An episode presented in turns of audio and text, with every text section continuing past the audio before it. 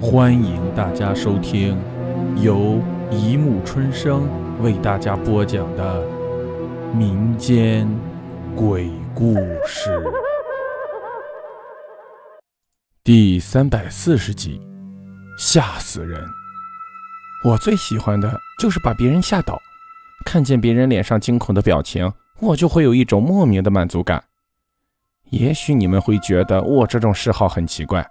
但我就是喜欢吓人，如果不是发生了昨晚的事情，我还会继续以吓人为乐。说这话的是我的一位朋友，他叫小勋，是一位蛮有趣的白领丽人。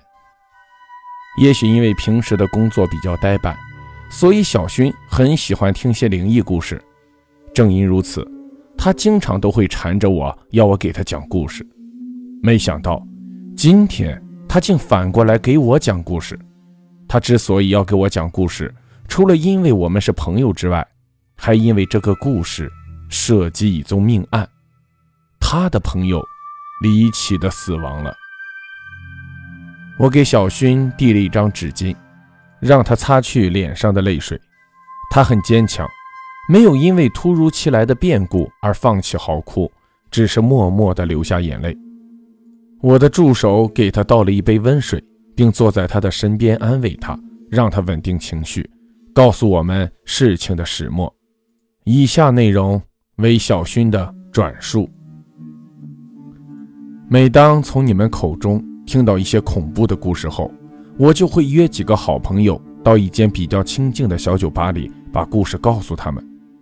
我那几个朋友都很胆小，所以很容易就能把他们吓到。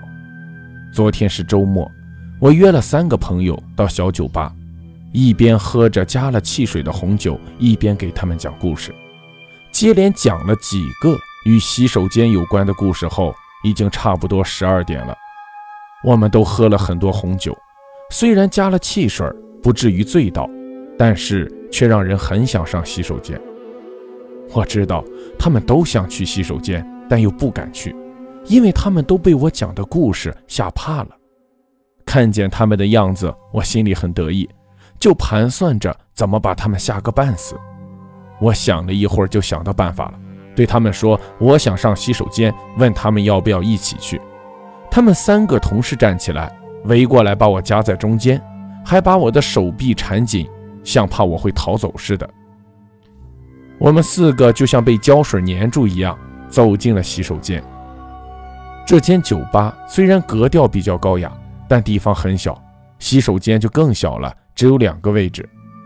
我让两个朋友先去方便，和另外一位朋友修在门外等候。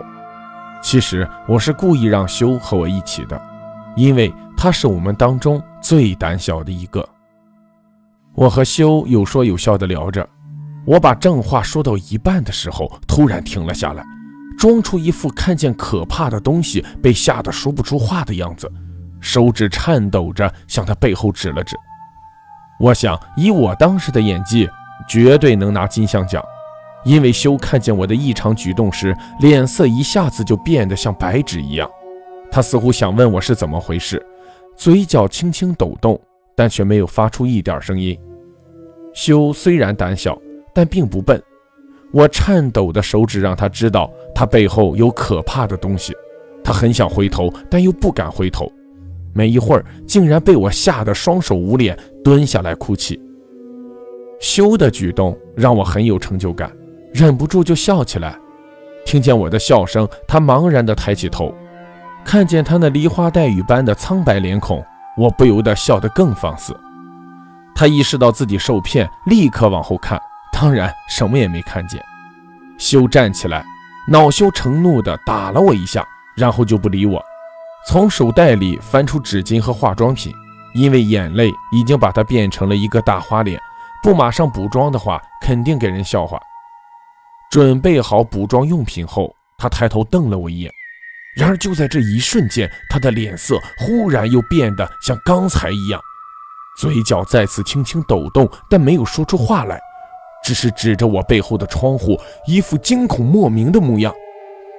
我以为他想学我那样吓唬我，就对他说：“没用的，我的胆子比你大多了，才吓不到我。”可是当我说完后，修的表情却变得更加惊恐，不但全身颤抖，而且裤子还湿了一大片。他竟然尿了！我立刻意识到，他不是在跟我开玩笑，而是真的见到了可怕的东西，而那可怕的东西就在我背后。想到这里，一阵恶寒从脊背扩散全身，让我的身体不停的颤抖。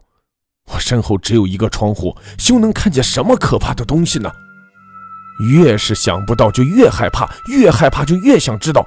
我猛然转过身来，一个红影在窗外从上而下掠过，接着外面传来一声重物落地的声响。我对着窗户待了好一会儿，直至身后传来朋友的尖叫声，才回过神来。当我转过身来的时候，发现修正躺在地上，双眼泛白，口吐白沫。叙述到此为止。后来我才知道，当晚十二点整，有一个穿红衣的女人在小勋他们去的那家酒吧的楼顶跳下来，当场死亡。从尸体的位置及跳楼的时间推断，小勋所见到的红影应该就是正在跳楼的死者。但是在这之前，修到底看见了什么？也许只有他自己才知道，因为小勋等人把他送到医院的时候。他已经死亡了。修的验尸报告上只是简单的写着因心肌梗塞而猝死，用俗话说就是被活活吓死的。到底是什么可怕的东西能把他吓死呢？我认为红衣女人跳楼时有勾魂使者在附近徘徊，正好被倒霉的修看见，因此把她。活活的给吓死了。